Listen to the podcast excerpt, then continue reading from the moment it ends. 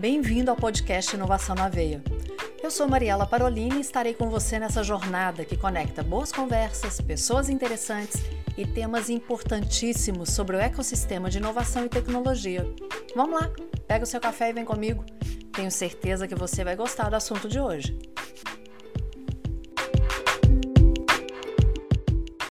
Tá tomando aquele café? E aí pensou assim: vou comer o quê? Claro, vai no iFood, né? Quem nunca? Pois é. Então, aqui hoje conversando tem o Marcos Gurgel, que é do iFood, mas ele vai se apresentar e falar sobre toda essa inovação que vem junto com apenas pensar no que, que eu vou pedir hoje. Marcos, obrigada por estar aqui. É um prazer Obrigado te você, conhecer. Mari. É um prazer ter você aqui no Inovação na Veia. Por favor, se apresenta para que a gente possa falar mais de Open Innovation no, no iFood.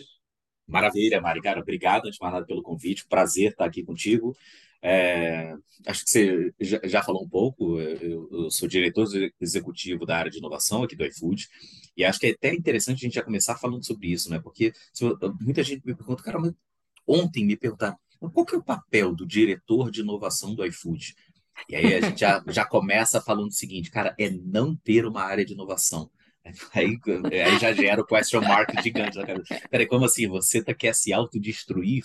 Brincadeiras à parte, né? É, eu sou economista de formação, fiz né, meu, meu, mestrado na área de engenharia, voltado na área de inovação. É, depois fui para fora fazer pós, fazer MBA lá, lá fora. E eu trabalho já há quase 20 anos com desenvolvimento de novos negócios. Eu já fui do mercado financeiro, já trabalhei dentro do mercado de venture capital e hoje, quando eu olho para dentro do iFood, a gente fala o seguinte: ah, tá, mas você foi tocar a área de inovação no iFood. Legal, Rogério, mas o que, o que, explica um pouco melhor o que, que é isso. E, e, eu costumo dizer que, que se você pega né, o conceito de inovação e olhar, sei lá, há 20 anos atrás, em 2000, mais ou menos, quando eu comecei a trabalhar com isso, ele estava muito arraigado e muito atrelado à pesquisa aplicada, pesquisa e desenvolvimento, ele estava muito amarrado efetivamente com o termo que era cunhado na época de inovação tecnológica, né? Sim. que era quase que inovação de base, era inovação, pô, como é que você mudava uma esteira produtiva dentro de uma indústria. Hoje, se você pegar ali, tá, né, Marcos Gurgel, diretor de inovação, você rabisca aquilo ali, por trás da inovação está escrito novos negócios. E mais do que isso, é, acho que a gente poderia, e eu brinco isso internamente, poderia dizer que está escrito assim um pouco de caos, mudança. E esse caos e mudança é um caos e mudança no comportamento das pessoas dentro do iFood. Eu vou dar um exemplo rápido aqui para não estender o que você está chamando de apresentação, mas a área de inovação também já foi chamada como área de jet ski, né? um conceito que o Steca e o Fabrício apregou muito no mercado. A gente de área de jet ski começou a ter projetos de jet ski. Hoje a gente, dentro do iFood, já fala de cultura de jet ski. Por quê? Porque o meu grande maior papel não é concentrar e ser quase que uma, uma marina cheia de jet ski. Eu quero que a área da Mari faça jet ski, eu quero que uma outra área, que a área de logística, faça seu jet ski. Eu quero que as outras áreas façam jet skis. E eu fecho isso comentando um pouco do que eu estava falando no início, de que é, o meu papel deveria ser com que o iFood não tivesse uma área de inovação, porque a inovação não está acontecendo dentro de um determinado dentro laboratório, ela está acontecendo como um todo nas áreas, nas PUs, e efetivamente ela está presente no dia a dia de quem está na ponta, e não pô, tem, parece que tem um grupo seleto que está ali no laboratório mágico que descobre alguma coisa. Não, nada disso. É, meu papel é muito mais de que a gente faça com que isso seja e aconteça na ponta da companhia. Marcos, você já falou sobre o Open Innovation e a sua, sua apresentação já foi fantástica, porque você já me deu brecha aí para um monte. Agora eu quero então exemplos do que, que vocês estão fazendo aí dentro. Porque tá você já, já contou o, como que isso está funcionando aí, o seu papel. Agora, eu queria então que você me desse exemplos. Porque se a gente pensar, iFood uhum. já é uhum. uma inovação. E aí, como que você vai já... trabalhar? É, o iFood ele, é, é interessante você pensar que ele é uma startup, sim, que veio como uma, como uma inovação, mas olha que interessante, né? Nós não fomos o primeiro marketplace do Brasil, nós uhum. não fomos. É, a tecnologia empregada nos primórdios da companhia não era uma tecnologia, digamos assim, radical, se pegar a terminologia da Sim. época, assim, inovação disruptiva ou nada do gênero. O que a gente fez foi, sim, a aplicação de uma determinada tecnologia no mercado que ali, eventualmente, cara, existia uma grande, Dor. grandíssima oportun... dor barra oportunidade, né? Pergunta, né, para as pessoas talvez um pouco mais velhas, se eu perguntar para meu pai, falar assim, porra, você tinha alguma dor há 30 anos atrás de ligar para uma pizzaria e receber a tua pizza 30 minutos depois? Não. É, o que você não tinha era uma central onde você né, consolidava aquilo ali tudo e naquele lugar você podia pedir de qualquer pizzaria, de qualquer restaurante e tudo mais. Deixa eu aproveitar e, e pegando esse exemplo seu, eu vou contar uma coisa que aconteceu comigo, tá? Por favor. Há um, dois, três, aproximadamente, aproximadamente quatro quarteirões da minha casa, tem uma excelente pizzaria. Ah, E, sei lá, vou, não vou citar o tempo, mas pedi uhum, uma pizza. Levou perfeito. duas horas. Eu não pedi pelo iFood, tá? Levou Uhum, duas horas para chegar. tá. Eu só peço pelo iFood agora. Eu te agradeço, fico feliz como sócio da companhia. sério, Oba, tô falando bom. sério. Eu, eu, eu acho ótimo, ma- mas eu, eu preciso ser, a gente precisa ser honesto e transparente. Cara, dá muito pior. Pega em termos de números, a gente faz hoje, apenas pensando em comida, a gente faz mais de 60 milhões de pedidos, né, por mês. Cara, a gente está falando um volume abissal de pedidos acontecendo da hora que começou esse podcast até agora, Sim, algum, algumas dezenas de milhares de pedidos já aconteceram, né? É, e, e, obviamente que não são 100% desses pedidos que não dão certo, e a gente tem uma massa de pessoas, obviamente, tentando fazer com que essa operação dê certo. Nesse ponto é importante a gente destacar que é, é, hoje pela manhã eu estava numa reunião falando isso com outras startups, que é o conceito que a gente traz para dentro de casa de ambidestria, que se você, numa companhia hoje com 5, 6 mil profissionais, fazendo 70 milhões de pedidos todo mês, apenas dentro de comida, você obviamente vai ter que botar um, um, um effort muito grande para na sua operação, para você garantir com que a sua operação esteja cada vez melhor. Se você apontar demais o canhão para esse lado OPEX, para esse lado né, de eficiência uhum, operacional, você perde esse outro lado, que seria o lado lúdico barra criativo, barra o poder e a capacidade do iFood de se reinovar. A ambidestria que a gente lida e fala tanto aqui dentro é exatamente como é que, no caso Fabrício, presidente da companhia, consegue botar bastante esforço para otimizar a operação, mas sem perder do outro lado, falando, cara, Gurgel, claro. que, que mais de novo está acontecendo no mundo? Que tipo de tecnologia vai vir para o Brasil daqui a três anos? O que que quem que pode disruptar o que o próprio iFood está fazendo? Então, existe um papel muito forte da área de inovação, de olhar para mercados como da China, da Índia, entender o tipo de tecnologia que eles fazem lá e tentar antecipar isso para cá. É, isso é um dos papéis, digamos assim, do time de, de inovação, do time que fica comigo no dia a dia da operação aqui do iFood. Olha, para quem já trabalhou um pouquinho com entrega, eu fico imaginando o que que não deve ser isso aí. Eu te digo porque meu marido teve padaria a vida inteira, nós vendemos essa padaria o ano Uhum. passado, e eu sei o que é. Eu sei o que que é BO de entrega, meu caro. Eu sei. E aí, Então, E aí, só para a gente pegar, né, o efeito do tempo. É, a gente está falando hoje, conversando aqui dia 25 do 11, on- ontem sim. teve um evento talvez atípico numa operação de delivery.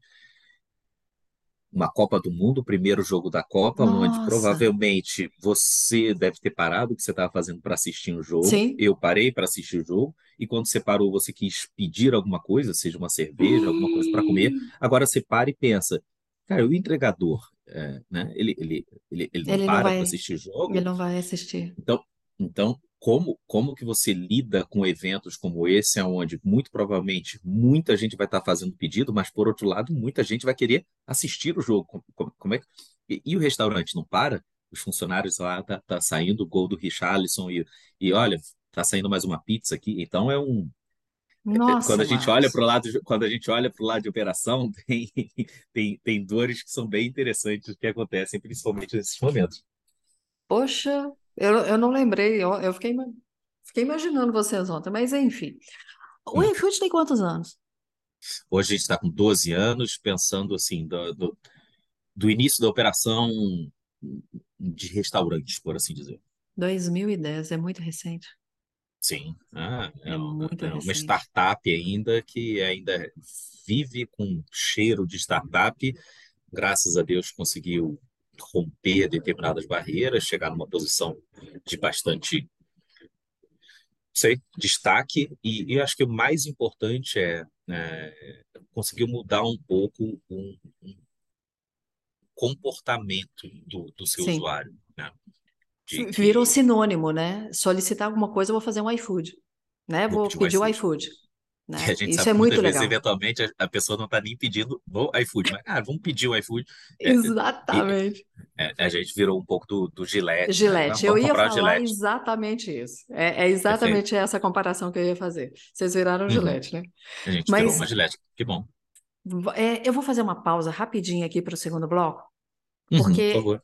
A gente vai fazer, falar exatamente sobre a prática da Open Innovation no iFood. Só um instante.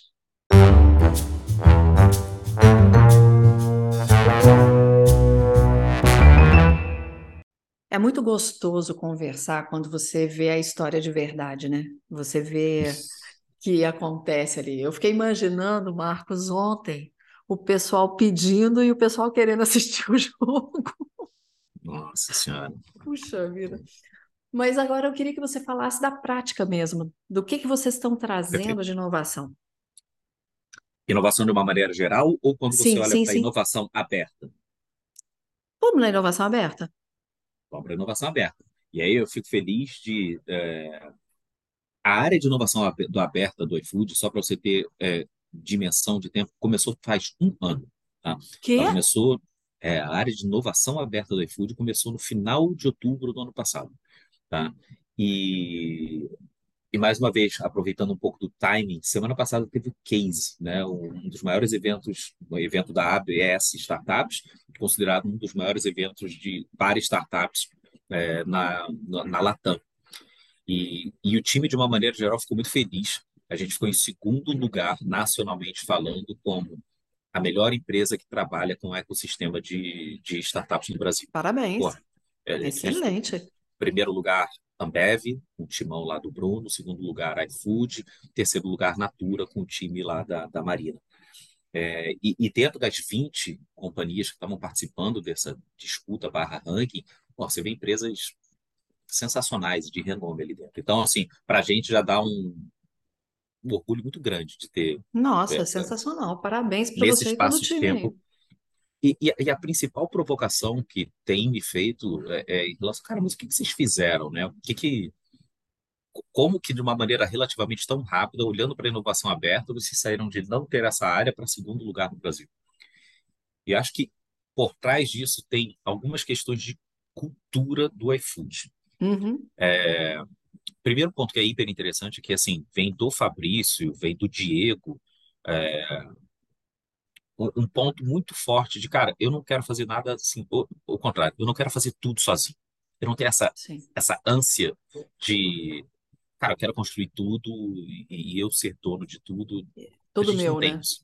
Tudo meu. Ah, mas pô, tá tendo uma tecnologia tal. Ah, então eu vou fazer, então eu vou construir. A gente não tem isso. Então, premissa número um é a gente concorda muito fortemente internamente de que, cara, se eu não quero fazer tudo sozinho, vamos abrir as portas da companhia para que outros comecem a construir junto com a gente. Esse é o ponto número um. O ponto número dois, quando você olha para o que a gente pode chamar de sistema de inovação aberta nas grandes maiorias das empresas do Brasil, isso que eu falo é uma crítica que a gente inicialmente copiou e fez da forma parecida, até a gente falar, opa, não está dando certo, é que a grande maioria das empresas no Brasil, elas tendem a fazer um funil de ideia barra problema, né? e quando você chega lá no final, você está com a dor identificada, você está assim, precisando resolver um problema muito claro, aí você vai a mercado efetivamente tentar ver quem que Ok. supre essa dor. E eu, eu normalmente, quando estou em palestra, eu falo que isso é uma analogia da, daquele brinquedo de criança, de, de pecinhas, onde você tem um quadrado e fica tentando empurrar uma peça redonda ali dentro e, e- não vai. ou se vai, vai machucar uma das ambas as partes. É, e, e, o que a gente percebeu é que a grande maioria das empresas, quando elas falam, ah, eu estou agora com um processo de inovação aberto, hackathon, pitch day, challenge disso, challenge daquilo, é, desafio de elas estão sempre olhando aqui, ó, no final do processo, quando já está identificado o problema. O que, que o iFood fez diferente? Falou, cara, eu quero trazer esses caras para o início do problema, para a gente efetivamente começar a pensar junto quais pensar são as soluções conjunto. que a gente está tendo. E isso muda 100% da dinâmica. Ela muda para uma aquela a, a, brincadeira infantil, ela muda para uma quase que para uma estratégia de, de, de quebra-cabeça, onde, cara, okay. eu coloco uma peça, você coloca outra, o cliente coloca outra e a gente constrói isso junto. Isso para mim é o parâmetro número dois.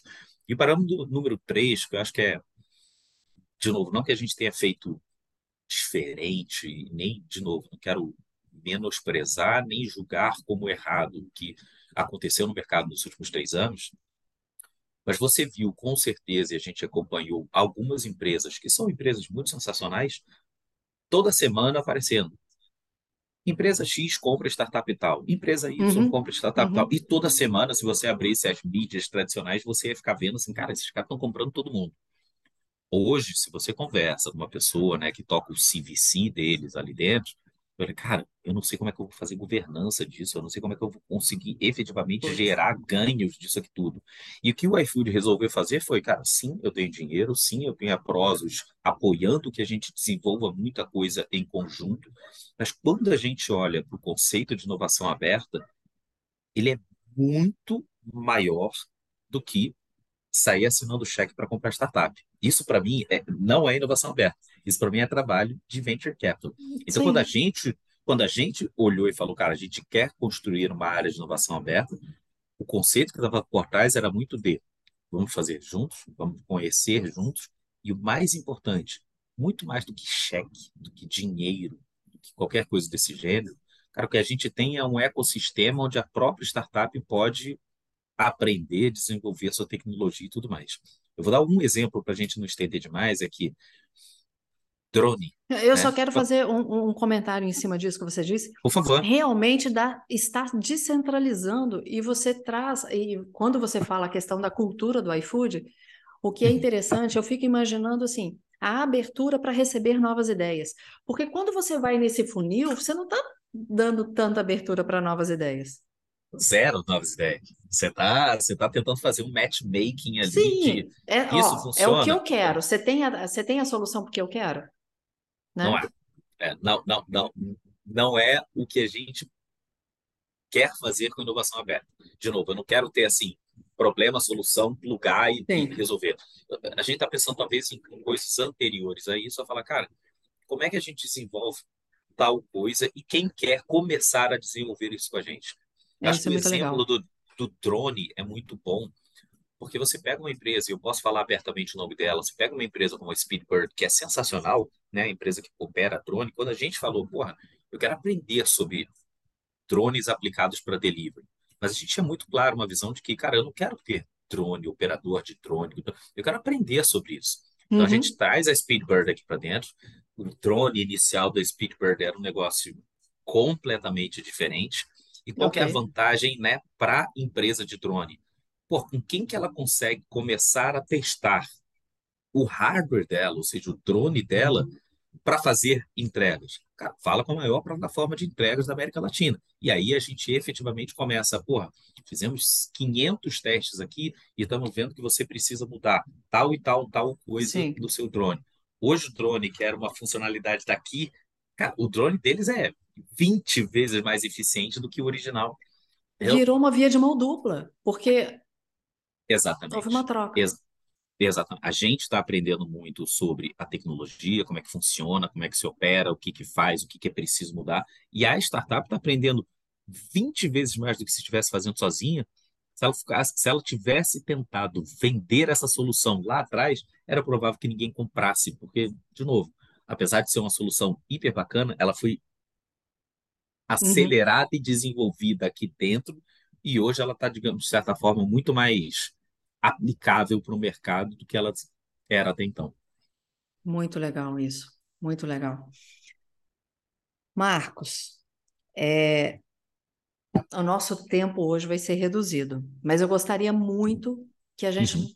conseguisse marcar um outro tempo para falar sobre quais outros. O que, que a gente pode esperar do iFood aqui para frente? O que, que você pode contar do que o iFood está trazendo? Tá bom.